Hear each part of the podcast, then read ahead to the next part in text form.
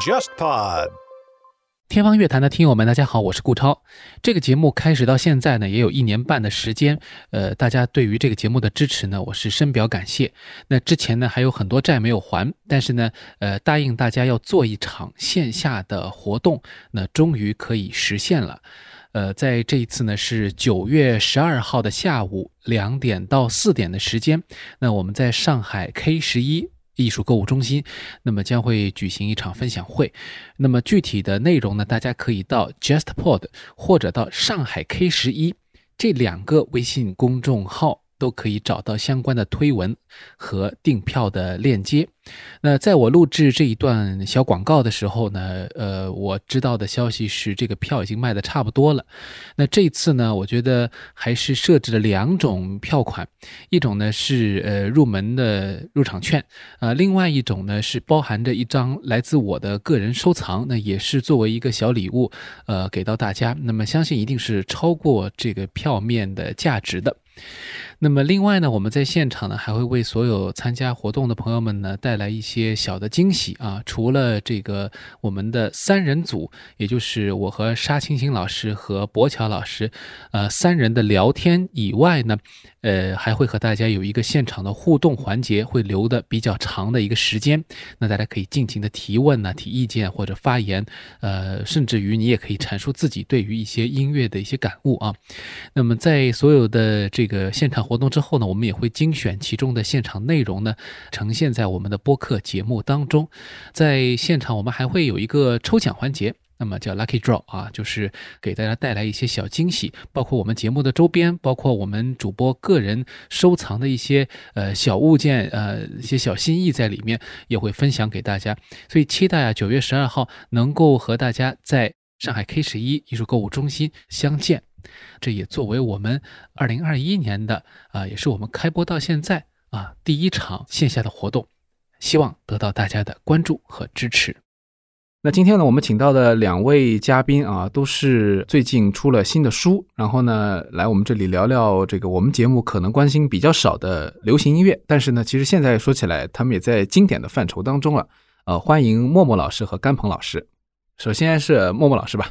各位听众朋友，大家好，我是默默。那我们的老朋友了啊，之前有一期节目讲到音乐是如何变成免费的这个话题的时候，还引起了不少听友的。关注啊，那么今天我们是深入到了他的呃一些研究的领域啊。你是写了一本关于林忆莲的书，是没错。这本书呢叫做呃林忆莲野花，嗯，那这是呃上海文艺出版社在上个月啊二零二一年的八月份出的这个华语流行音乐的一个书丛书系列，叫大声的其中的一本，嗯。然后另外一本呢是邓丽君淡淡幽情，所以我们今天请到了作者甘鹏老师。Hello，大家好，我是甘鹏，我是八零年代生的人吧，也就是邓丽君的事业的高峰期出生的那一代人。其实严格来说，我听流行音乐旺盛的吸收流行音乐的那个时代，其实不是邓丽君最活跃的年代了，因为是已经是九零年代了嘛。嗯嗯。但是我觉得我是慢慢的，在他去世以后，在他的歌曲变成了归档，不再属于排行榜上流行之后。再更沉静的去听他的音乐，梳理他的人生路，越来越喜欢他，越来越想要为弘扬邓丽君的歌曲、他的音乐、他这个人的方方面面做一点事情的时候啊，就水到渠成。我觉得是写了这本书，然后这张专辑也是我个人最喜欢的一张专辑，邓丽君的《淡淡幽情》，因为她的其中的十二首歌的歌词全部是来自于我们中华民族的这个文化宝库当中的瑰宝。全部是宋词，嗯，其实很多人可能听过其中的一些歌曲，歌曲像《但愿人长久》，因为王菲啊，很多人都翻唱过，还有《独上西楼》，很多时候在唱歌比赛当中，有的选手会选唱嘛。但是可能大家未必会那么知道这张唱片它整体的概念，还有这些歌曲背后的来龙去脉，所以我就写了这本书跟大家分享一下。嗯，所以欢迎默默老师回归，然后甘鹏老师一起加盟。我们今天聊呃关于流行音乐话题，其实很有共性，因为。我们应该都是一个年代的，你也是八零后啊？八零后啊？为什么不是呢？不是，不不不是啊，不是也也 差不多。装一下八零后吗？差不是七呃，我是七零后了。但是你听的音乐蛮年轻的，但是你知道吗？其实我觉得九零后、零零后可能把我们都归在同一类。对，是 一定是对。那我和刚刚老师就不一样，我写的《零年野花》这本书呢，其实《野花》这张专辑是一九九一年的十二月年底出的，嗯，那差不多在一九九二年年初我就开始听这张专辑。其实我是和这个专辑是同步的，就同步的啊和就和甘鹏老师有点不一样。对，哎，我觉得像我这样就是比较喜欢古典音乐的人，在可能初中的时候就接触，甚至于更小的时候，我是听像戏曲啊什么的。因为听我节目最早的这个朋友肯定知道嘛，就是我有一些欣赏的经历，所以流行音乐其实对我来说也比较陌生。哎，说到这个代际的关系的话呢，我有可能有点像甘鹏老师，因为我记得我在听王菲的时候，我就发现其实王菲那个时候已经隐退了，就是那个时候我才开始了解她。当然，现在可能也觉得，就是说，他作为一个很好的歌手，曾经非常喜欢。现在你说是是不是粉丝也说不上，但是对他的以前一些作品比较有感觉，对吧？这个可能有点像。但另外一方面，就是可能我们现在也在回顾这个历史的时候，可以更多的去了解这些歌手，就是说跟我们现在这个时代的关系吧。就因为前面 我们在录节目之前就在聊这个话题了啊，有的人在感慨说，到底邓丽君的时代，或者说林忆莲的时代，跟现在。这个流行音乐到底有什么区别？我先抛砖引玉啊，因为我是非常业余的，对这个流行音乐不是很了解啊。我们今天难得聊这个话题，个人感觉就是，好像这些歌手他们的年代还是比较关注演唱的，是这样吗？我觉得作为歌手，演唱是基本的，就是当然现在可以说，呃，歌手需要去综艺啦，歌手需要参加真人秀了。嗯，可是你如果身为一个歌手，那演唱是你的基本功啊。那你说邓丽君是不是只关乎于演唱？我觉得演唱是她最基本，因为她是从唱歌比赛出道，然后唱歌厅，唱那个时候刚刚兴起的电视节目，那个时候在台湾地区电视就在直播了嘛，他就去嗯电视的直播里面去唱歌，就像当年周璇在上海的电台里面直播唱歌一样。再然后他走向了更大的市场，日本啊、东南亚呀、美国，他开了很多的演唱会，那这个现场表演都是他歌唱事业中很重要的一部分。我觉得不是单纯说那个只是演唱，其实那个时候就已经是很综合的了。因为我们现在流传的邓丽君的唱片，其中很经典的也有十五周年纪念演唱会的那个唱片，现场表演也是他很重要的一部分。嗯，以前香港人不是老喜欢说那个天王巨星嘛？这两位肯定都算。就很多人都在说啊，现在没有这样的人了。这个观点你们怎么看呢？其实很早之前，比如说在周杰伦出来的时候，我们就有一个观点说，周杰伦是华语乐坛最后一个巨星了。不是，我记得 周杰伦刚出来的时候是说这是什么东西，然后说还是罗大佑好，然后说周杰伦作为罗大佑的接班人，他根本比不上罗大佑。可是但是你看二十年过去，了，可是就嗯周杰伦红了以后，马上就有这种说法说啊、这个华语乐坛最后一个巨星影是周杰伦了，后面再会没有了。对对，就就有这种说法。所以其实我会觉得说，一代有一代的说法，就是每一代都有说我就是流行乐坛最后一个巨星的这样的说法。我觉得是所谓天王巨星也好，巨星也好，要靠时间去给他塑这个金身。因为我们刚我为什么会穿插说周杰伦当年被批评的很厉害？因为那个时候周杰伦也很大争议啊，你记得吗？说他唱歌唱不清楚，是说他的歌曲里面没有对社会的关怀，呃说他作为什么罗大佑天王的接班人，但是他根本就不能够担起这个责任。可是二十年过去了之后，他的受众基数那么大，然后他的曲风影响了下一代的流行音乐人，他就也被封为天王，而且已经没有太大的争议了。那个时代，就周杰伦出来的时代，好像有很多这种什么小天王、小天后这那种模。仿他的也很多嘛，也有什么后弦啊之类的。但是你可见得那些模仿他的人都已经纷纷的可能被时代淘汰了，那真正的天王就屹立住了。可是我们倒退回去，再倒退二十年，说邓丽君是不是也会碰到这样的问题？对呀，因为现在再提起这些争议太陌生了，但是在八十年代初的时候，邓丽君也是很大争议的。就甚至于早在七十年代，她在台湾地区的歌坛出道的时候，那个时候她也引起过争议，大家会觉得说她不够凤飞飞本土，她的那个表演又不够像姚苏蓉那么的千变万化，然后甚至有的人觉得他哎小调出身啊，唱民歌啊等等等等的。那到八十年代那时候听邓丽君的歌曲都是很很大的风波的，这个我们不展开说了，但是很多的电影里面都有反映的。那时候要躲在被窝里面听她的歌呀，可能偷偷摸摸的带一点磁带进来啊。那个时候也是大家最典型的就是王菲去翻唱邓丽君的那张专辑叫《非靡靡之音》，没错，因为邓丽君在八十年代的时候就被盖过一个帽子，说她是靡靡之音。然后你看现在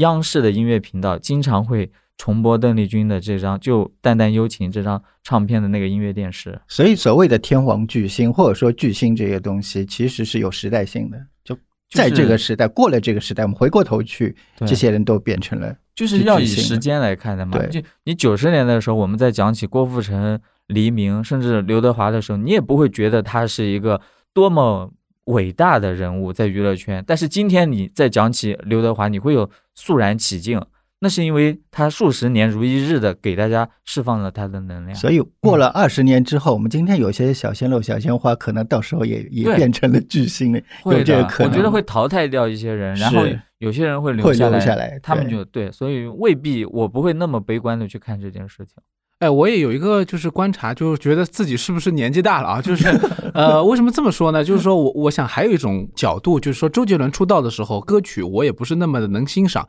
但是我至少能够有印象，说他以前出道的时候有一些什么，呃，是叫龙卷风还是风啊这些那么这些歌曲呢，其实就是不管怎么讲，他是靠这些歌打出自己的名气来的。那现在的这些所谓的当红的歌星，呃，或者是他们是比较综合的艺人，呃，他们还是靠打歌或者说某一首歌或者这样积累作品吗？这个可能是一个问题。因为我为什么说自己是不是老了？是不是因为年轻人他们在关注这些歌曲，他们才知道？因为我不关注了，我没注意其实是的，啊。以前就有过一个统计，就是说大概率上，人从二十五岁以后就很难去接受一个新的特别喜欢的歌手，对，没和错，关注流行音乐。因为如果从流行音乐的销售来说，它的主要的针对人群就是二十五岁以下的，会买唱片，以前会买实体唱片，然后现在会买数字唱片的这个人群，嗯，当然，很多像三四十岁的人，我们也会说我们在买唱片，可是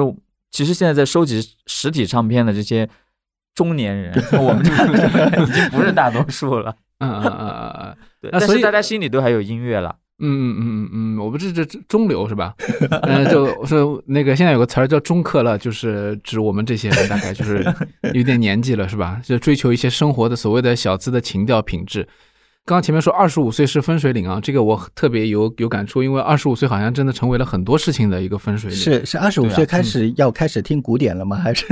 不是二十五岁以后就要开始用眼霜，二十五岁以后就要开始按摩了。二十五岁以前我去按摩都觉得特别痒，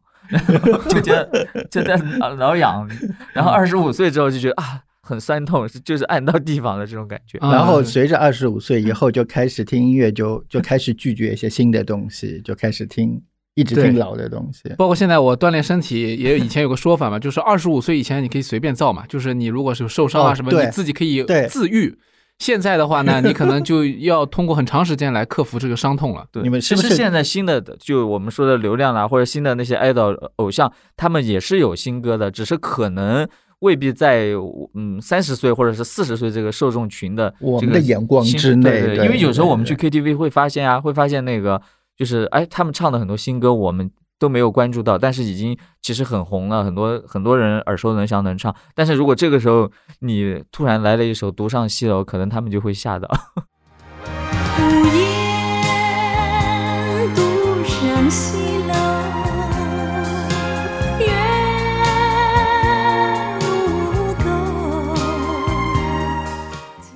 但我觉得很多年轻人也会关注邓丽君啊什么的吧，会也会有。因为经典的东西它一定是会流传下来，然后每一代都会去去关注这些。哎，因为因为我有认嗯识很年轻的喜欢邓丽君的年轻朋友啊，我觉得他们反而是在年轻一代当中很有个性的人。因为其实现在的年轻人比较分众，我觉得啊，像九十年代的时候，那时候的文化或者八十年代的流行文化会比较的产生所谓的主流流行，就那时候一流行就全国流行，或者是是。皆知相熟这种。可是现在分众了，有人喜欢这个，有人喜欢那个，然后就有一部分的很年轻的小孩，他们在喜欢邓丽君，然后他们觉得自己是很有个性的，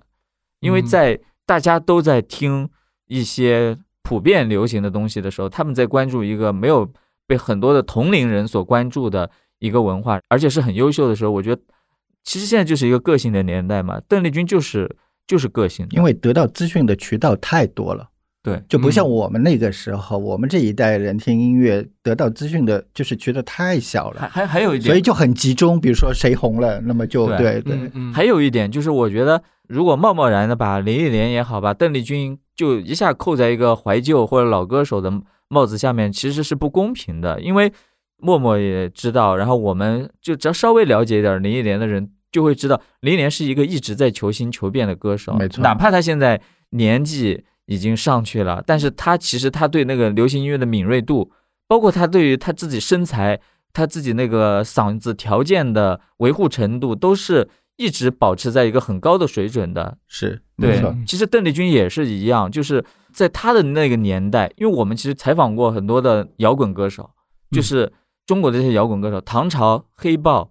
哪怕崔健，他们很奇怪的一点，我说这个奇怪打一个引号，他说他们的音乐启蒙都是邓丽君，他们现在在唱摇滚，可是，在他们十几岁刚听流行音乐的时候，是邓丽君打开了大门，因为不能脱开那个时代背景来讲，那个时代刚刚改革开放。之前大家在听的还是样板戏，还是革命歌曲，突然之间一个这种直抵人心的温柔的抒情的，以普通人讲故事的方式唱歌的人出来，是石破天惊的，嗯也是需要很多勇气跟挑战的。所以，其实有一种说法，我是很认同的，可能讲的有点夸张了，说邓丽君是中国大陆最早的摇滚，这个摇滚也要打上引号。但是我觉得这个话说的是在于那个精神，嗯嗯，摇滚精神就是挑战约定俗成的规则，然后有一种大胆前卫的精神。邓丽君的音乐里面是有这个精神的，嗯，在她的那个时代来讲，对对对，有道理。嗯 我觉得没有道理。其实这个摇滚也不用打引号，嗯，本身就是一种精神，是吧对？在他身上，所以我一直就是之前有一次别人介绍我的时候啊，就是别人说。哎，他喜欢邓丽君，然后介绍完之后就哈哈笑了两声，我当时就有特别生气，感觉到，哎，喜欢邓丽君是怎么了？你就觉得特别老吗？我觉得你喜欢那些所谓的就是过了五年都不知道会去哪儿的歌手，我觉得才是可笑呢。而且、啊还有一次我在一个电台，我在车上就听广播，听到嗯两个电台主持人在公然嘲讽邓丽君，就说啊，她只不过是一个脸盘很大，然后穿着旗袍 唱歌的歌手。因为我认识那个 DJ，我就很生气，我真的想打电话去骂他。我说你这种说法真的是代表了你的无知、无畏跟无聊，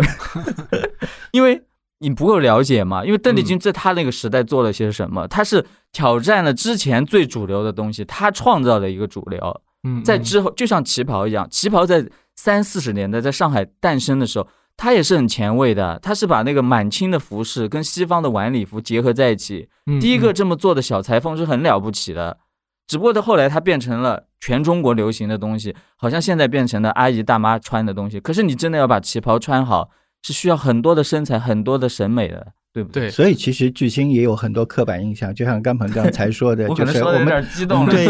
呃，就是很多人对邓丽君的印象是那样子的一个印象。对那他们就应该去读对，就。是说，然后其实像林忆莲也是，我们其实呃提到林忆莲，大多数的这个普通的听众或怎么样子，他还会想到李宗盛。对对，然后提到林忆这个莲就会想到就是一个伤痕，想到对对，这是一个刻板印象吧嗯？但其实很多人并不知道，当然年纪也有关系。就是在李宗盛之前的林忆莲，对，是在香港地区，他是做了很多的音乐的突破、创新，甚至前卫的这些东西。而且那那林忆莲一直是一个很好的唱跳歌手。对，没错。这哦哦呃，大家听多了李宗盛帮他写那些情歌以后，他来上海开演唱会的时候，我就比如说坐在我旁边的一些可能年纪比较小，哎，他竟然会跳舞，他在跳两小时不喘啊，竟然跳的那么嗯好。我就会心里暗暗的想说，三十年前他在香港地区是跳舞第一块的女歌手，对，呃，然后像其实为什么会写这一本书《林雷的野花》？《野花》这张专辑就是他最应该说在他四十年的演艺的这样一个生涯当中最前卫，或者说是最突破或者最有创意的这样一张专辑。哎，说到这个话题啊，我想先问问两位，就是说你们因为接触过很多的歌手或者艺人，我一直好奇一件事情，就是歌手，当你说他的一张专辑非常前卫的时候，比如说我们说王菲也有嘛，对吧？或者说其实邓丽君也有一些歌曲是很突破她的这个时代的，这个歌曲的创作者可能也不是他。那么到底这个前卫和这个歌手之间到底有什么关系呢？呃，这是不是说的太严肃了没？明白这个问题。这 对 就是说，这个这个，比如说你说这个歌手的作品非常前卫，这个专辑非常前卫哦你，说这个音乐但是不是他写的前卫，但是不是呃，照片也不是他拍的，服装也不是他设计的，那嗯你说什么地方前卫跟他自己本人那有关系？我我可以举这就是野花这一张专辑的例子啊。哎，一九九一年十二月出的这张专辑，一九九一年对于林忆莲来说，那是她生涯的第一个高峰。嗯，我在这本书当中也写了，他在一九九一年出了十张唱片，呃，每张唱片都卖的非常非常非常的好，十几万的销量。可是，一九九一年这张野花专辑一开始只卖了五万张，就一个断崖式的销量的下跌。夜来，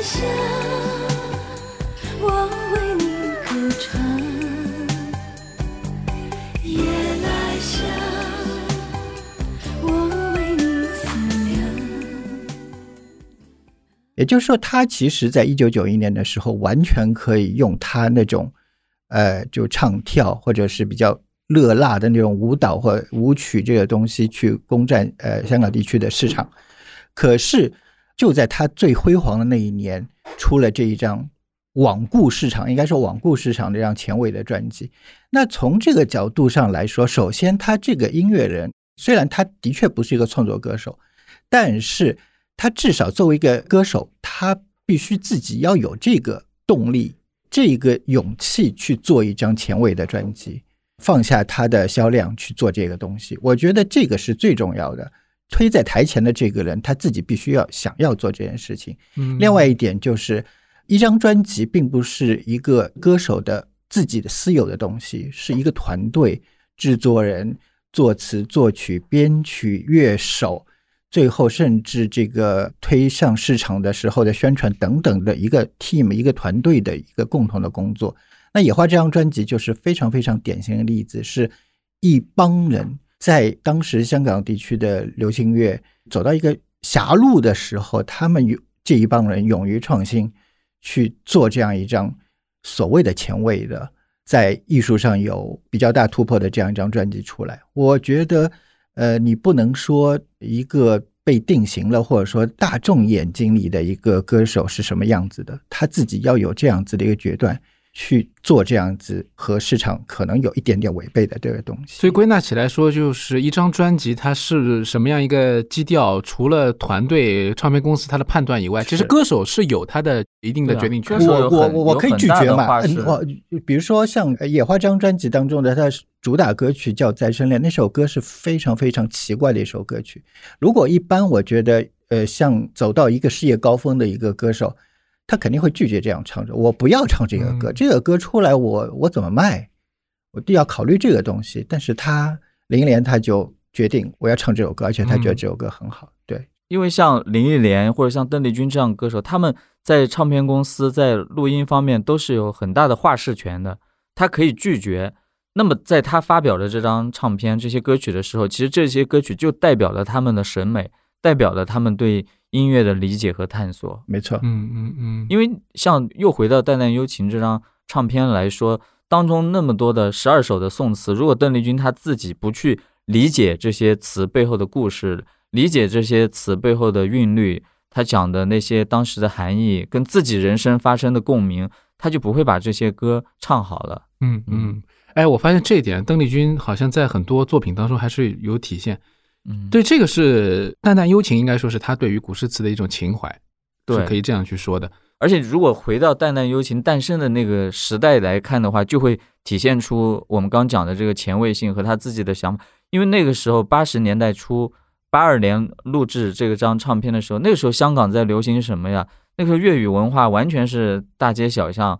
呃街上是许冠杰的歌曲、林子祥的歌曲，然后 disco，然后流行着日本的文化。嗯嗯，那个时候，邓丽君却决定跟宝丽金公司他们一起要做这张宋词的唱片。你想跟整个市场是反着来的。嗯首，先，唱国语在香港已经是一个被大家觉得说是小众的东西了。嗯另外，唱的完全是古诗词，那更加是简直不可想象。说，哎，那不是应该是那些唱乐曲的人干的事儿吗？可是他干了这件事情，而且把这个事情在流行音乐当中成立了，是很了不起的。嗯嗯，没错。哎呃，我不是很清楚当时时候就是专辑化这个概念，因为我们今天其实讲的，包括今天两位带来这两本书，也都是专门讲某一张专辑这件事情本身也挺值得一说。就是邓丽君那个时代，是不是专辑这个概念还没有那么强，所以她那个时候的歌曲可能就会比较呃散一些，就不会说每一张都是要从专辑的概念去打造它。其实那个时候不要说专辑的概念不强，那个时候连那个歌曲的哪首歌是谁的这个 概念都不是很强，因为也不就有有有些歌都不知道原唱是谁啊，因为像谁唱红了就是谁的歌很。多人可能 听那个听《恰似你的温柔》，第一版可能就是邓丽君唱的，很多人听那个《爱的箴言》也是邓丽君唱的。啊但其实都不是不是她首唱，甚至连《月亮代表我的心》也不是邓丽君首唱的。嗯就那个时代都会把歌曲就是唱红了之后，我也唱一版，这样就包括像在日本美空云雀的很多歌曲，邓丽君也会唱，对对，对就是大家都会那时候比较互通有无，现在这种情况不大存在。但我觉得邓丽君是有一些些的特例的地方，因为她从小调这个风格之后，她去日本市场发展。那日本市场对于专辑这个事情就特别特殊，它是以单曲为导向的一个市场，就是在七八十年代这个时代的时候，欧美市场其实是以专辑为导向的一个市场。哦但是日本是一个单单曲曲单曲为导向市场，我们会发现说，日本的专辑是单曲一张张发完以后集合起来的一个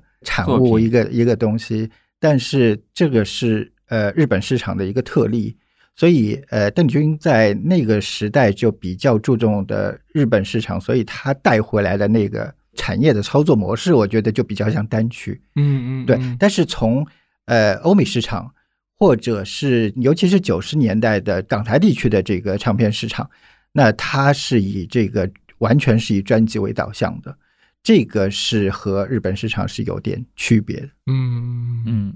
哎，但是零一年这个时代好像就专辑的概念会比较强一点。对，没错，因啊为呃，其实呃，我上次来做节目的时候是介绍我上次翻译的那本呃音乐是怎么变成免费午餐的，那其中有一个非常重要的人物就是当时的环球音乐集团的 CEO Doc Morris，他有超过半世纪的产业的从业历史，是一个唱片业的老大。那他就经历了一个完整的唱片业的发展的时期，因为我们会觉得说，所谓单曲、所谓专辑这个东西是跟着唱片的这个载体的这个变化发展而来的。因为从唱片发明一直到一九四八年之前这么长的一段时间里面，大概那个黑胶唱片呢，它每一面的长度大概只有几分钟，所以它只能录一两首歌曲。嗯所以整个市场，所以音乐行业就变成说，我以一首歌一首歌一首歌为 focus 为这个专注的这个点。那到一九四八年，哥伦比亚唱片公司发明了 long playing，呃 LP 黑胶唱片，每面可以播二十分钟左右的歌，也就是说两面加起来可以长达差不多一小时的这个作品。嗯那这个时候发唱片的时候，就会是一张十首歌或十二首歌的一张东西。那一开始的时候，大家只是下意识的把我录十首歌放到一张 long playing LP 当中去卖，但是慢慢慢慢的到六七十年代的时候，做音乐的人、创意产业的这一批人就会发现说，专辑这个东西它本身是有一些输出的。比如说，我可以在专辑的这十首、十二首歌当中，我传达我的音乐，比如说是同一个风格的，或者说我的这十首、十二首歌曲，我可以表达一个概念，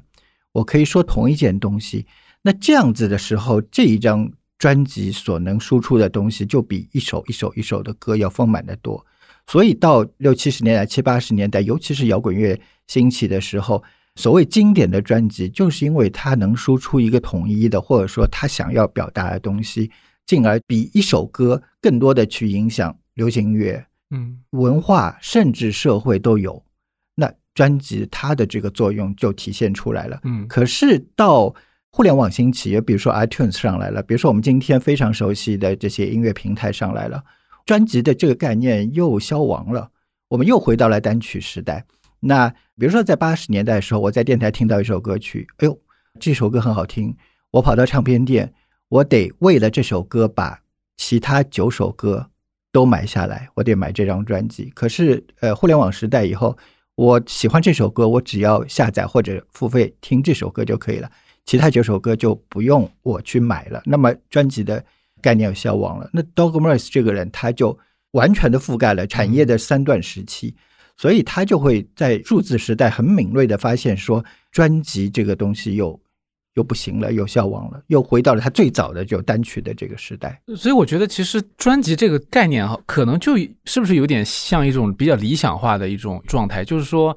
它其实不符合我们传统的消费的这个需求心理，它更多的是为了创造一个比就是一般的歌曲更高的一个东西出来。那这个东西其实不一定会带来钱呐、这个是我花了很多的的精力做一个专辑，当时会觉得专辑这个东西是唱片业的一个花招，就是嗯我骗，就是我刚才说的，你为了一首歌你要买十首歌，那九首歌可能都不太好听，嗯，但是因为是它放在一张专辑里面，你得把它买下来。可是回过头来，专辑它真正的这个呃意义在于说，它可以传达的东西是一首一首一首歌曲是没有办法传达的。我觉得刚刚的讨论其实是专辑，它是一个出发导向的行为，就是说我在做这个事情的时候，我并没有考虑说这张专辑最后只会红一首歌或者两首歌，而结果事实上往往是如此的，嗯因为我们现在所知道的，比如说。嗯、某某歌手你喜欢的哪一首歌，它背后是有一张专辑的，但那专辑里面可能八首歌你都不熟，你最后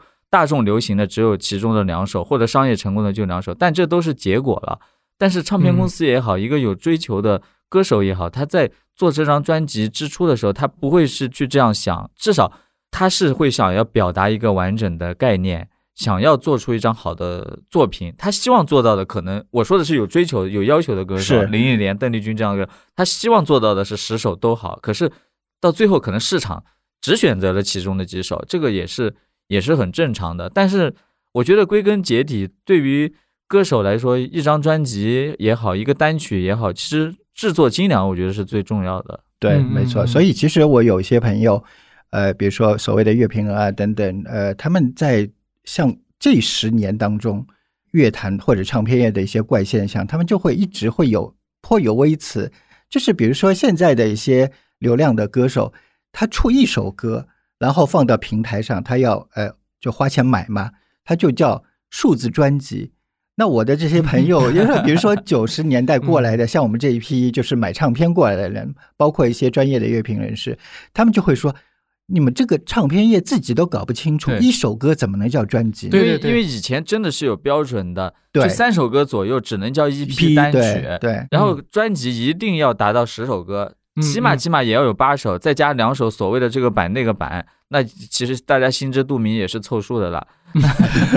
对，然后但是现在情况就不大一样，就是真的现在我有时候打开那个数字平台一看，三首歌也叫专辑，三首这之外。一首歌就叫数字专辑，对，这个就很它会出。很多版，什么伴奏版，然后又是什么什么版，什么什么嗯版。当然，我会觉得说这个是时代的，就是这样走的。我们现在也不能评判他，可是因为我自己现在也有在帮一些歌手做唱片企划的部分嘛，其实嗯我发现现在唱片公司它还是分分两种情况的，一种就是说还是以概念为先，就是跟以前我们做《淡淡幽情》或者林忆莲做《野花》一样，它先有这个概念，然后根据这个概念再去收割，再去或者是邀歌，整个把这个唱片给丰满起来。这样的专辑的概念性比较强，也比较立得住。还有一种方式就是收歌，它是以歌曲的流行度为导向，它先找一些就是最容易红的，觉得说最容易中的歌，那歌收了个七七八八之后，再由这些歌出发去想一个概念，嗯嗯，那么也是一种概念专辑。有时候听众也不一定会听得出来，但是这个就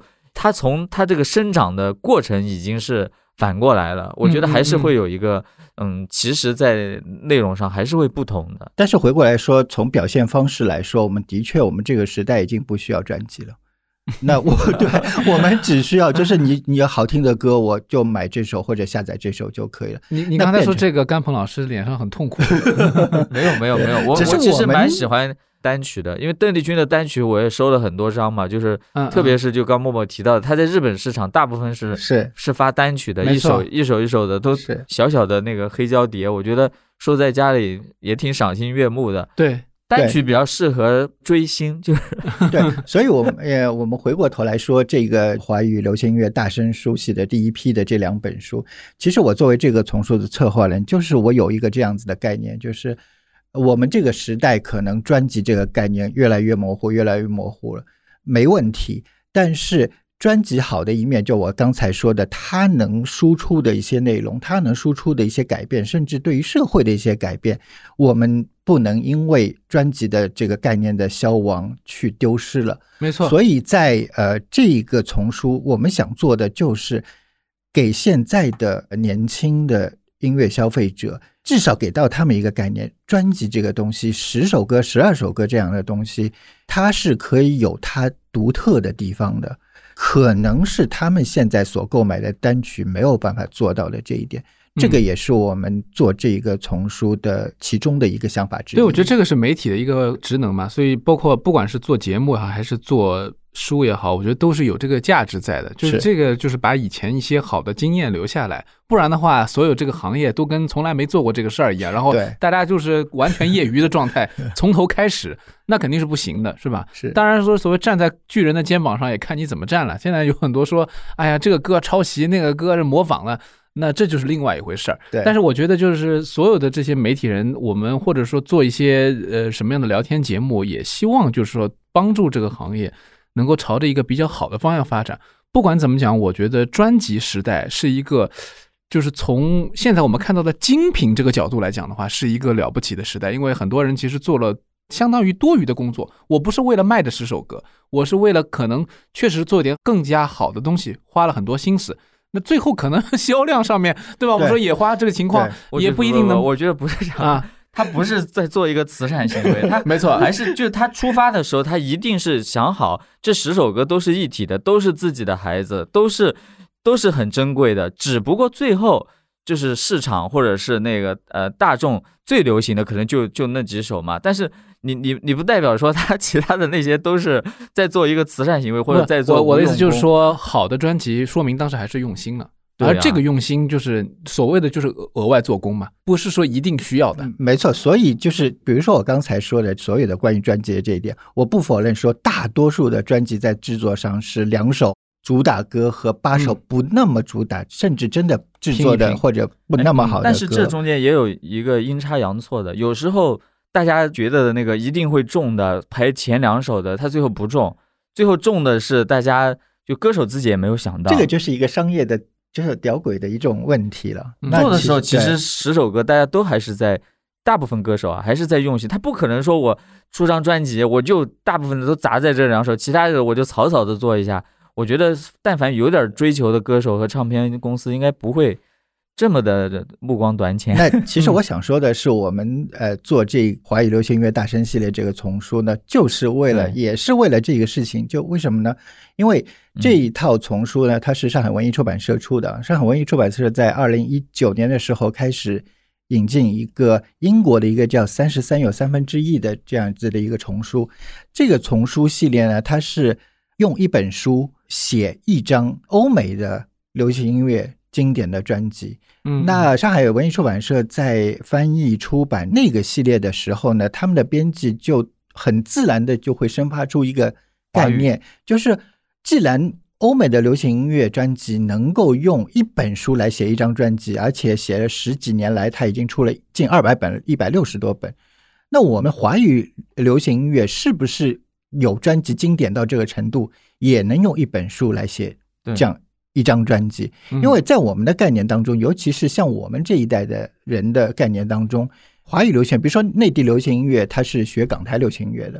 港台流行音乐是学日本流行音乐的；日本流行音乐是学欧美流行音乐的。也就是说，华语流行音乐和欧美流行音乐之间是至少差了两个档次。我们是这样子觉得的。那那种妄自菲薄，就有那种感觉在里面，嗯，所以编辑也会有这样一个顾虑，就是我们华语流行乐能不能做到，也能用一本书来写一张专辑？那的确，我们刚才谈到说，大多数的专辑，不管出于什么原因，它可能是呃不平衡的，有两首歌主打歌很好听，但其他几首歌可能不怎么样，但也有那些专辑的确是从专辑层面上出发的。先不说，就是从音乐上是好听不好听，十首平衡，就从制作这个角度上来说，它是非常平衡的。是把它当做一个专辑，真的是在做的。嗯那这种专辑，不管是在欧美、在日本、在华语流行乐这个范围内，它都是经典专辑的一个因子、一个范例在里面。所以，我作为这个丛书的策划人，我就和编辑说，我们一定有，我们就花了这几年的时间，先把这两张比较有代表性的这个《林莲野花》和邓丽君的《淡淡幽情》拿出来，给大家证明说，我们华语流行也不用妄自菲薄。我们的这个经典的华语流行音乐专辑也能用一本书来写一张专辑。嗯，这个就是说有是文化当中比较有意思的一件事情。当我们讲一个呃，比如说文化的现象或者产品，我们是在学谁的时候，虽然我们借鉴了别人的经验，但它自然而然的，只要你在用你的心思和你的这个独有的气质去滋养它，出来的产品可能并不会说是完全不如别人。他其实是，嗯我觉得这种学习其实是一种创新啊。刚刚默默老师在讲到日本是学欧美的时候，其实日本它融合了自己的本土文化嘛，没。错，然后港台地区在学日本的时候，当然我们像《千千阙歌》啊，很多邓丽君的《漫步人生路》都翻唱了日本歌，但是它在这个本土化的过程当中，它也融合了那个本地的文化色彩。像我们现在一听《千千阙歌》，你就会想到八九十年代的香港，那也背后就是一种文化，包括到嗯到大陆的流行音乐开始学习、借鉴、模仿港台地区的时候，其实也到现在，你就会看到已经诞生出自己很有独特文化气质的这种偶像、新生代的流行歌手了。而且我觉得很重要一点，就所谓妄自菲薄，在我的理解当中，其实是一直不存在的。因为为什么？因为我觉得这就是《淡淡幽情》这张专辑的。它的一个很大的特点，因为我因为呃华人就中国人在音乐上面，流行音乐对于词是特别讲究的。我们听很多的欧美歌曲，有时候你会觉得，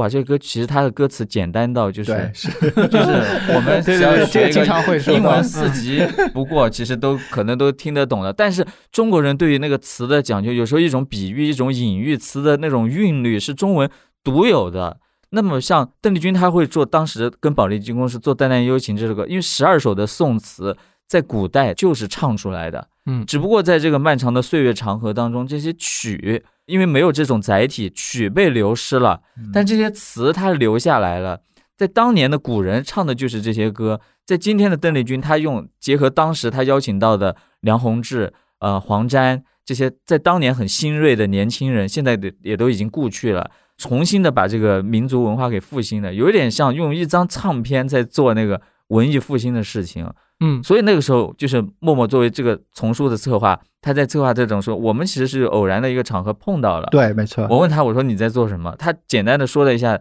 他在做的事情，我就说，那这个系列一定要有邓丽君的《淡淡幽情 》。其实很有趣，就是这个系列大概是二零一九年开始做的。那我在二零一九年年中的时候，大概已经给出了几个选题，包括其实《零零野花》，当然因为是我自己写，我肯定是呃先有这个选题，然后也选了一些其他的这个呃华语的流行音乐。只是现在因为还没确定，我还是不能透露，但是肯定是一些很经典的专辑。嗯嗯那过了一年以后，大家就是有畏难情绪嘛，嗯，就觉得没办法动笔。那我连我自己这么熟悉的这张专辑，我觉得也很难写。那到了二零二零年的呃，也是这个时候夏天的时候，有一个呃主办方他以自媒体的身份邀请我去参加一个。呃，新闻发布会。那我以前之前是呃在做媒体的时候，和甘鹏老师每星期大概总要碰到 三四次我。刚发现是我突然想回想到那个画面，我就觉得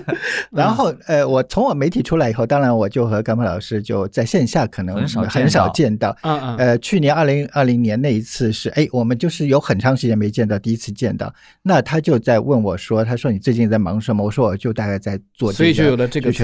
然后他就说：“那你有没有想要写邓丽君《淡淡幽情》？”他说出这句话的时候，你知道我是什么感觉？嗯我不夸张的说，就是我在自己心底打自己耳光。就是我想了一年的选题都没有想到邓丽君的《淡淡幽情》这么重要的一张专辑。如果我想到的话，这个一定是入选的。嗯呃，而且如果想到这一张，我一定会想到甘鹏老师的。嗯所以当他跟我说这句话的时候，完全真的就是就有种惊醒梦就中人。有有就是 惊醒梦中的那种感觉。因为在我的印象中，我一说出这句话，你好像是在三秒钟之内就觉得这个选题可以做。我我就真的就已经刮过自己一轮耳耳耳光了这样子，然后马上就跟甘普老师说，我说快就写，然后我马上就再发微信给那个编辑，我说我们多加一个选题，然后编辑这边说好，马上把选题放到今年去。那根本老师他手的确非常快啊，去年跟他说的，然后今年就是以第一轮第一本的这样子的一个姿态就出现了。嗯那所以其实对这个也是一个非常有趣的这样子的一个故事。因为我觉得其实得感谢，就邓丽君在当时发《淡淡幽情》这张专辑的时候，她感谢了她的十二位特殊的作词人，因为这些都是千百年来经过了时间检验的大家名家。那么我在报这个选题的时候，就是他会通过，我觉得其实也是要感谢这些苏东坡，对对吧？就是李煜、李后主呃，就是因为是他们的词，他们构筑的这张专辑。那么，哪怕这个编辑他没有听过邓丽君的呃“但愿人长久”，他没有听过邓丽君的那个“人约黄昏后”，但是他知道这些词，他知道这些词背后的作者，他就会觉得这张专辑是有价值的。对，我欲乘风归去，唯恐琼楼玉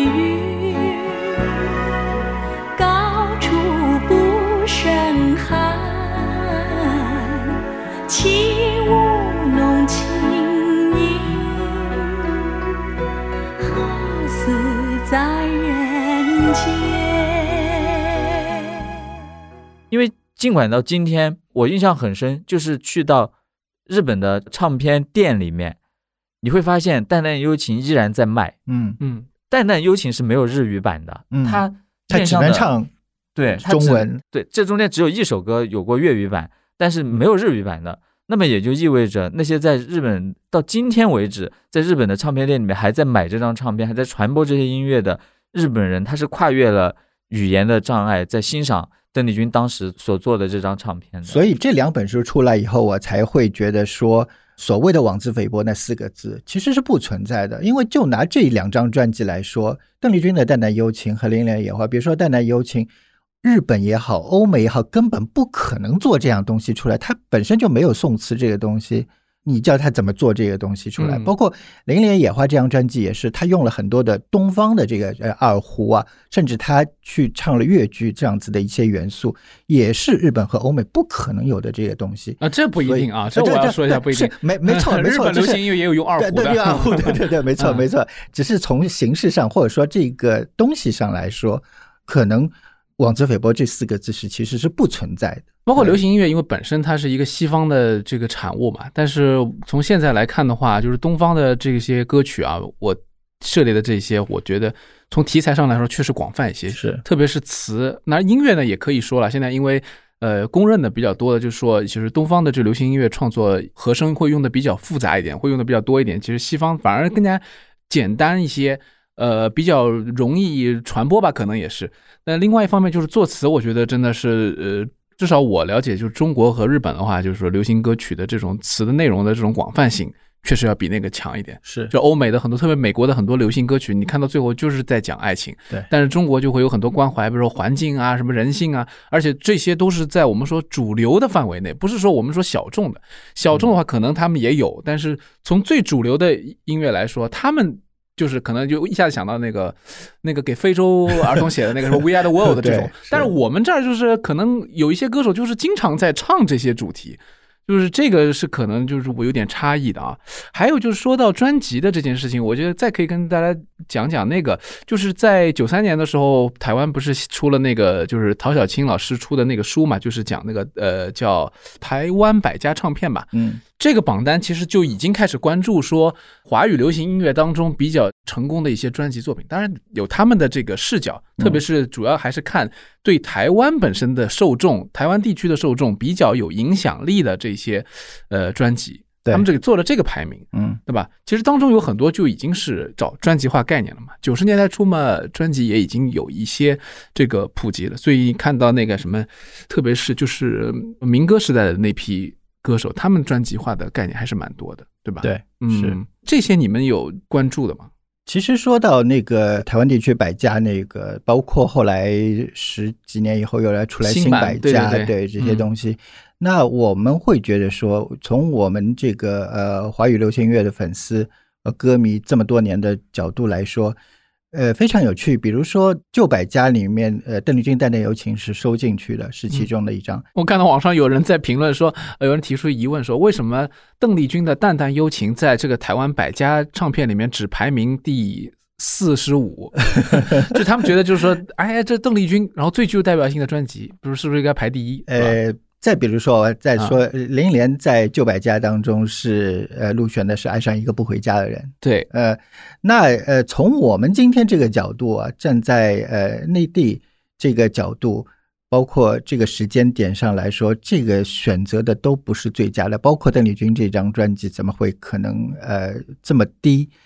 但是你去看那个旧百家的前十名，嗯，你就会发现说，其实是对于台湾地区的整对对对个历史或者呃时代有影响的这个专辑。现在看有一些还是比较有水准的啊，有一那因为因为其实任何的榜单，就这个百家的这个榜单也好，现在的音乐排行榜也也好，它都有人主观的行为跟情感影响在里面嘛。是的可能在他的心目中，《淡淡幽情》就只值四十七，但是在我的心目中，它就第一，这个是这个是很正常。没错但是你让一个听杨超越的人，他可能觉得林忆莲、邓丽君可能一百都入不了，那也很有可能，对不对？但是因为都是欣赏音乐，本来就是很主观的，哎而且嗯其实《淡淡幽情》在当年刚发行的时候，它也不是说在排行榜上就一枝独秀了，但是它卖的很长，它从年头卖到年尾，然后唱片这个销量从排行榜上消失了之后，有的歌曲慢慢的发酵，一年又一年，嗯，嗯就是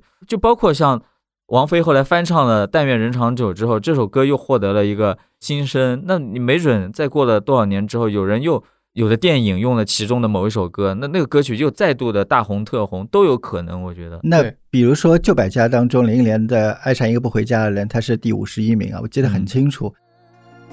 善变的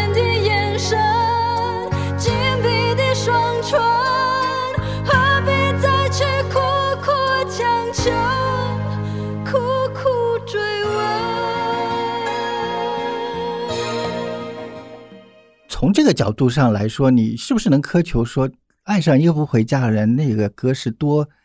怎么说？大家都说有多怨高级是吧妇歌嗯或怎么样子啊？就是香港或者呃，多听这个林忆莲的歌迷是很不喜欢那首歌的。其实嗯，那你应该选野花嘛？比如说，爱上一个不回家的和野花也 一年都不到啊，相差。呃你应说起这该选择个事情，我觉得也很有意思，就是说，我们当我们说到一个天王巨星啊，或者是一个大歌星的这个代表作的时候，就是那些深度的乐歌迷永远都会觉得，呃，那些大众榜单选出来的东西是 是狗屎，对吧？就是比如说，比如说，哎，人家说王菲的歌迷肯定说，那你你选的那些肯定，比如说他们说啊，王菲的代表作就是她的，比如说同名专辑或者什么是啊，有的人是说，那怎么能跟那个浮躁什么比，是吧？对对那也会有大家会有这种观点，就觉得，哎，你这就不够深度，对吧？这个好像对，所以所以其实嗯你的问题是说，我们每一个榜单，任何一个榜单都要站在它的呃角度、它的历史、它的地区的限制、它的社会文化的这个影响来看这个东西。那从台湾地区的九十年代角度来看，那个至少旧百家那一百张，包括它的排名，至少前十名的排名，我觉得是非常非常中肯的，非常非常对的。呃，我记得新百家出来以后，我们有一些华语流行乐的歌迷在我家里啊，那个时候在我家里开了一个小小的研讨会，研讨会，就根据这个新百家，嗯包括旧百家讨论啊，我们就会讨论说，我们当然会更多的站在大陆的歌迷的角度去讨论这个问题，包括我们后来和马世芳老师也讨论过这个问题。嗯我们最后达成的共识是说，我们每一个榜单都应该站在他的这个角度，所以我不可能苛求一个台湾地区的九十年代榜单要把野花这样子 标准就放进去，虽然我很想，嗯嗯，对，但是我觉得就是说，像这种榜单，我觉得蛮难得的，就是它也其实从一个视角给我们提供了一个视野。参考。对，而且我很多专辑我本来不知道，我看了以后发现哦，原来是这么回事，而且它打分不是还分好几个维度嘛？对。啊、歌唱还是说是作曲还是制作什么之类，嗯。那我就可以知道哦，原来这张唱片可能是在什么方面比较强一点，嗯。再去听一下，可能就会知道。不然的话，我可能都完全都不了解这些，呃，歌手还过。且我觉得听音乐本来就是，就做榜单也是个很主观的事情。对是没错其实听音乐也是很主一个观很个人的事事情，对就是因为你每个人的个性不一样，成长经历不一样，你喜欢的东西不一样，你喜欢的歌手跟你喜欢的唱片、音乐曲风都会不一样。有时候你你如果接受不了邓丽君，那就接受不了好了。你接、嗯就像有的人不喜欢 Justin Bieber，那也一样嘛，就是你各取所需。因为流行音乐美丽美好就在于说它有很多种选择，就你喜欢电子的可以去听电子，你喜欢摇滚的去听摇滚，或者你喜欢把它们融汇在一起也也没关系，就是。嗯你不可能要求所有人做的音乐都一样，或者是所有的音乐做的一样，就导致了一个东西变得烂俗。因为邓丽君那时候她的风格很很流行、很前卫、很突出，之后其实出现了好多模仿者嘛，嗯就是那个时候大陆的很多那个磁带，其实王菲也是靠翻唱邓丽君起家的，最早的时候。甚至像田震啊、什么李玲玉，他们都是在最早时候，那英那么粗嗓子也都模仿过邓丽君。可是日后人家真正的在歌坛立足，有自己的地位，是靠自己有自己的风格。所以，嗯嗯嗯所以我觉得追求所有东西都变得一样，一种标准或者是一种审美、一种趋势，其实是很可怕的。嗯嗯，邓丽君也在打破自己的这种，因为八五年之后，其实邓丽君她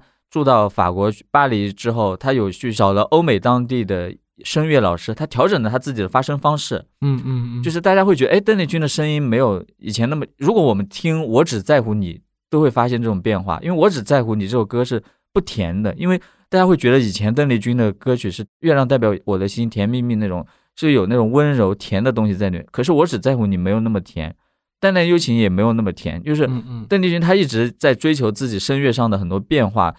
导致于八五年之后，她的歌曲有一些如果是只欣赏她以前那种风格的歌迷，有一点会接受不了，觉得说她好像高音没有像以前那么的游刃有余啦，或者是觉得说她没有像以前那样声音追求那种很清澈的感觉了。但是那才是变化，那才是人生嘛。一个好的歌者，他会把他人生的各个阶段放在自己的作品当中去。嗯嗯，哎，所以我觉得就是我们的节目的听友也应该去，我觉得他们肯定有自己喜欢的流行音乐了。流行音乐比我原先主聊的这个古典爵士要宽泛的多了，所以它有很多包容的东西，大家都可以找到自己喜欢的。对但是还有一个问题啊，问问两位，就是因为你们毕竟还是专业的，在流行音乐行业当中有一些耕耘的专业人士，所以你们。不能说被迫吧，但是他可能就是因为工作需要，你们要去接触有很多新的歌曲。我就想问的是，就是说你们是怎么样去 我们怎么去迎接这个难题？被迫的在我们工作当中去接受一些新的东西。会不会有这种你觉得是情况被迫吗？我觉得有时候，坦白说，有时候让我去访问有的歌手，听他的歌，写他的报道，对我来说是一种侮辱。真的，真的，我现在越来越有这 种感受。我们就说工作需要吧，但是确实会所以我刚才哑然失笑嘛，有真的真的会有这种感受呀，真的会有这种感受。嗯但是我也会去做，因为有时候你接受完这个侮辱之后，你会发现你的有一些局面被打开了，因为任何人都是有局限性的。嗯嗯嗯你当你在嘲笑别人有局限性的时候，你自己可能也被局限住了，因为你是被你自己局限住了。嗯，其实任何嗯嗯成功的人或者任何一种流行都有它可取之处的。就像我在呃十几岁的时候，我喜欢王菲的时候，我是不喜欢听那个张惠妹或者是呃郑秀文的。可是时过啊境迁那么多年之后，我会发现其实是我当时的自己的那个过于追求某一种特定的审美，对，而导致我失去了很多欣赏别的风格的那种可能性。那在现在也是这样，有时候坦白说，让我去访问一个什么十几岁的嘻哈歌手，我觉得 就是我刚刚说有点被侮辱。可是你被侮侮辱完之后，你会发现说，其实你也学到东西了，因为流行音乐是要不断的去学习的。嗯，嗯但是如果真的做的很差的话，我还是会觉得受到了侮辱。呃，其实我对这个问题，就是回到我们刚才呃最初开始说到的一个流行音乐的年龄阈值的问题啊，嗯就是刚才甘鹏老师说二十五岁，我记得那个理论好像是二十八还是三十岁，可能再推后一点。反正 anyway 就是说现，在什么都推后，现在那个 结婚年龄也退后了，对退后对对对，呃，再怎么样，我们都已经出了所谓的这个流行音乐呃受众锐的那个受众的那个年代。可是因为我和甘鹏老师，因为在这个行业当中去必须去做这些事情，嗯所以到我这个年纪，我还在听一些新的东西。那这个事儿总得给你们带来点快乐吧？呃，是这样子，我是一直这样觉得，在我十几二十岁听流行所谓流行乐受众的时候，嗯。除了像《零零野花》和呃邓丽君《淡淡柔情》这样的这个经典专辑之外啊，也有很多垃圾的东西，啊、只是因为你是那个时代的流行乐的受众，你会觉得还好，其实。嗯。你会就，而且我们渠道的确那个时候太少，所以我们听到的东西都很喜欢。可是过了这个流行音乐的年龄阈值之后，呃，我觉得说，因为我的工作的这个性质，所以我必须得去，还是得听新的东西。在二零一七年之前，其实我在做很多的这些呃评论工作或者写稿子的时候，其实我是抗拒所谓的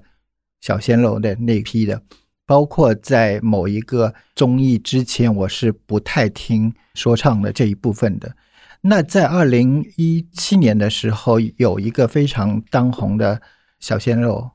呃，归国四子当中的一个，他们找到我说想让我写一篇稿子。那在这样的情况下，我为了工作就不得不去听这些新的这些音乐。嗯其实从听那张专辑开始，包括后面的这些，我就开始听这些新的当红的这些所谓的小鲜肉、小鲜花的这些音乐。我觉得你以前是有一些成见的，当你真正的去不带偏见的去听这些音乐的时候，其实有很多的价值在里面，是你要去发现的，它是有存在的意义的。就比如说某一个我们公认的他不会唱歌的这个所有的音乐要用 Auto Tune 去调的这样歌手，他出的那张专辑，我听过之后，我会觉得完全是从制作上那是一流水准的，就完全是世界顶级一流水准的这个东西，你不能说它没有价值，反而它是以专辑的制作来说，它是完全有价值的。它在二十年后，如果我们这个大声书系还在的话，我希望它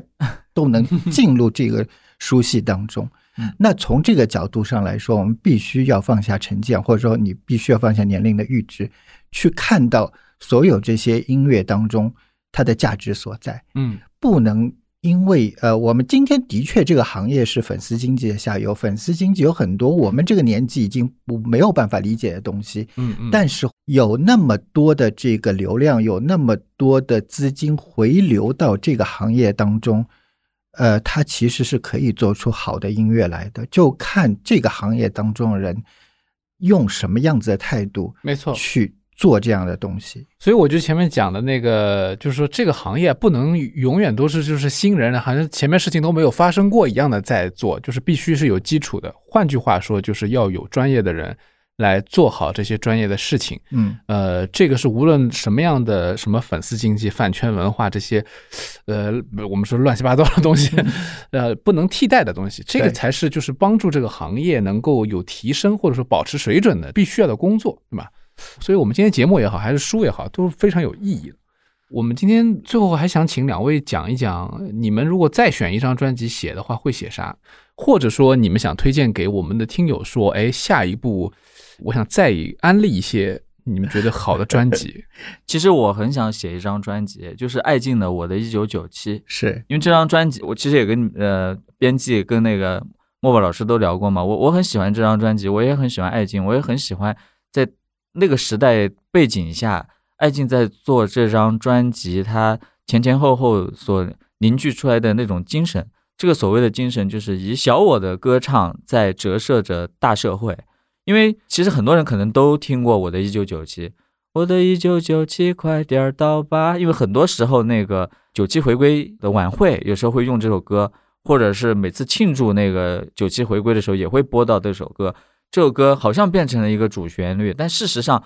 它是主旋律，但是呢，它的整个的叙事方式是很自我的。你想一下，他那个歌词，他第一句歌词就“我的音乐老师是我的爸爸”，嗯，小的时候他待在国家工厂，我的妈妈是唱评剧的。我小时候唱歌得过很多奖状，我的两个妹妹也想跟我一样。他讲的完全是家里的家长里短，嗯，但是讲着讲着，他就讲到了他的爱人那个时候在香港，因为想要多点见面，然后他盼望回归。他完全是从一个非常个人的角度在阐述了一个很宏大的命题。对这个，我觉得在华语音乐里面来说是有开创性的，因为当时是出现了一个小小的分支，叫做城市民谣。爱敬就是这个城市民谣的代表人物，但很可惜，这个分支很快的就被九十年代中期出现的那个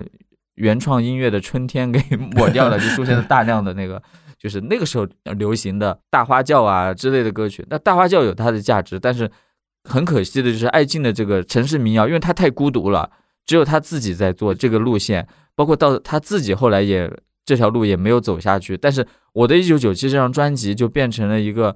很经典的，因为后来其实发生过一件这样的事情，就是我不知道大家知不知道，就是吴青峰很喜欢艾敬和他的音乐，那就是那个时候我的一九九七张专辑在整个亚洲地区影响力很广，在台湾地区那个时候。到现在的二手唱片店都还能卖得到，因为那个时候滚石把它引进到了台湾地区去，作为那个中国火的其中的一部分。所以艾敬讲得很宽了。艾敬那个时候演的那个电影《五个女子一根绳》这样一个西北电影，你知道大小 S 在华冈艺校的毕业作品就是排的这个电影的舞台剧，就艾敬是有这样的影响力的。我的一九九七呢，除了这首歌之外，还有一系列的歌曲都是有概念的，反映的那个小小的女孩。在那个时代当中的困惑、彷徨跟希望，其实有很多故事可以讲。包括现在的爱静在干什么？现在的爱静她的心路的转变，其实我蛮想写的。当然可能会没有写，我已经报给编辑了。要写吗？这个选题已经报给编辑了。其实，对我觉得上次对上次编辑在讲的很好，就嗯，有概念性的唱片很多，有流行性的很多，但是就是它要能有一定的时代特性。对时代特性，这是呃编辑非常看重的。这个丛书也是非常看重这一点。那作为这个丛书的呃策划人，我是最有。最有发言权回答这个问题的，嗯，呃，所有的现在能做的这个选题都在我肚子里面，只是呃，因为没签约，所以不能说。对我昨我那天跟你那个沟通的时候，我说，哎，我觉得那个那个什么什么可以聊一聊，结果你说啊，已经已经那个对，那比如说呃，其实我觉得有几张唱片是大家异口同声都会想到的。嗯我那天一说，比如说，不是我那天一说，你不就说已经有人在写了吗？啊，对，对不对？那呃，其实我是想说这个东西，就是呃，我们这两本书是这个大声书系的第一、第二本出了以后呢，马上就有很多的反馈啊，那大家就知道说我们在写这个丛书，嗯，所以就会有说，哎，你们怎么不写这一本，或者你们怎么不写那一章，或者是不写这一章？比如说，很多人第一反应就是说，你们怎么不写呃魔岩三杰，怎么不写黑豹唐朝中国火？我说，当然，这个是跳出我脑海的第一个选择，一定要写。可是有很多的这个物质的问题，或者是你的资源的问题，你是不能没办法去实施这个东西。比如说，呃，窦唯好了，我就开玩笑说，我如果要写窦唯或者要写黑豹，我一定要采访到窦唯。但是窦唯现在就算能够接受我采访。他说的话我不一定能听得懂，他已经恍如隔世了。对，然后再有，比如说，呃，还有一个很大的例子，就是像比如说《魔岩三杰》也好，或者《黑豹唐朝中国火》这几章也好，如果要写的话，我们一定要采访到呃张培仁老师和贾敏硕老师。那张培仁老师，他我们大家知道说，他已经拒绝采访任何关于。那一段时间的东西，我就记得我们当年简单生活界第一届在上海办的时候开新闻发布会，我和甘柏老师都在场。嗯，那那一次的时候，我们媒体同行盯着张培仁老师，就想问魔岩时候的事情，可他就是不愿意说。嗯，只是那一次是因为呃，这个简单生活在第一次在呃上海办，所以他心里其实是没底的。所以那个时候，他是其实说白了，他是有求于我们上海媒体的。的，所以在那一次，在呃这个新闻发布会全部结束，我记得那个时候在文心顶楼的那个会议室，全部灯都关掉了，天都黑掉了，然后我们就盯着他。张文元老师当时就躲到一个角落里面去抽烟，那个时候室内还能抽烟，他坐在那儿抽烟，抱着一个 桶形的那个烟灰缸，坐在地上抽烟，在考虑要不要。违背他的良心嗯，跟我们说点魔言的事情。原真的原则吧，他已经对违背他的原原则，去说一点这个魔言的事情因为他们他第一届是有求于我们嗯，所以我记得非常清楚，我和甘鹏老师一左一右就坐在这个张培老师的旁边，只有那一次他真的是跟我们说了一点，而且那这天他眼中是泛泛泪的。但是我会觉得说，他还是没有说出真正的那个时代的历史。嗯嗯，对我觉得有时候可能都忘记了吧，就是我不管他忘记也好，或者是他不愿意说也好，反正如果我真的是要写黑豹或唐朝或者中国或那一章，或者魔岩三杰那三章，我要成一本书，以大声书信的名义去采访张培仁老师。张培仁老师就在我这个微信里面，但是他绝对不会 因为这个我们明白，就说 有写很多难度就写书的话有很多会有很多的难度。对所以其实不是大家想说我想写哪一张经典专辑就一定能写成的啊。啊，那我能给大家透露的下一本我写的这一本书，啊其实呃那个那个歌手他其实已经剧透了，啊，剧透了 前两天呃，因为这本书呢想写的是丁薇的开始那张专辑，啊，你二零零一年的对，没错，有有发过呃，丁薇嗯。的这个，其实这个选题是比那个《零零野花》这个选题还早，因为《野花》这一本书采访的这些制作人、呃创作人也好，因为这个丁薇的开始这本书的采访其实已经是做完了，只是因为种种原因，可能呃先把这个《零零野花》这本书给发了，那接下来肯定就是写丁薇的开始这张专辑。那我之前也把已经出的这两本书给到呃丁薇，让他看一下，让他心里也有底，将来他开始那张专辑的那本书是什么样子的。所以他在微博上就已经把这个 官宣了 这官宣出去了。哦 蛮好，我觉得就是反正听过的朋友有可能有共鸣，没有听过的朋友可以去找来听一下。那是一张非常非常前卫的，也是非常非常有想法的专辑。嗯，跟你们聊天就可以有很多接下来要听的一些计划可以排在日程上了。呃，我们今天时间也差不多了，然后呢，呃我觉得今天又打开了一些新的世界。流行音乐应该也是我们节目可以关注的一个 一个点吧，只是因为这个 世界更加庞大，而且一直在变化，所以 其实其实淡淡幽情这些词是比啊你现在所介绍的这些古典音乐更古典的更古典的是吧？那也不是不能这么说吧，就是说时间轴上来啊，说，对对，时间轴上来说，对。但是文字的东西，因为毕竟它的这个传播还是不太一样。我觉得这个，当然这个歌曲本身确实都很有这个古韵啊。现在其实我觉得蛮符合一些朋友喜欢中国风啊、古风的一些朋友，如果再去听这些歌曲，肯定也会有共鸣的。我觉得这就是歌曲超越时代的一种能量了。好，呃，今天我们就先聊到这里。我我还是希望两位以后能再回来聊聊别的事儿啊。没不出书的时候也应该来聊一下，好，不要太功利。我们来 聊流行音乐。特别棒，这个专题就给你们两位开，好吗？好啊，好，那感谢两位的到来，我们下期节目再聊。好，谢谢听众朋友。只愿君心似我心。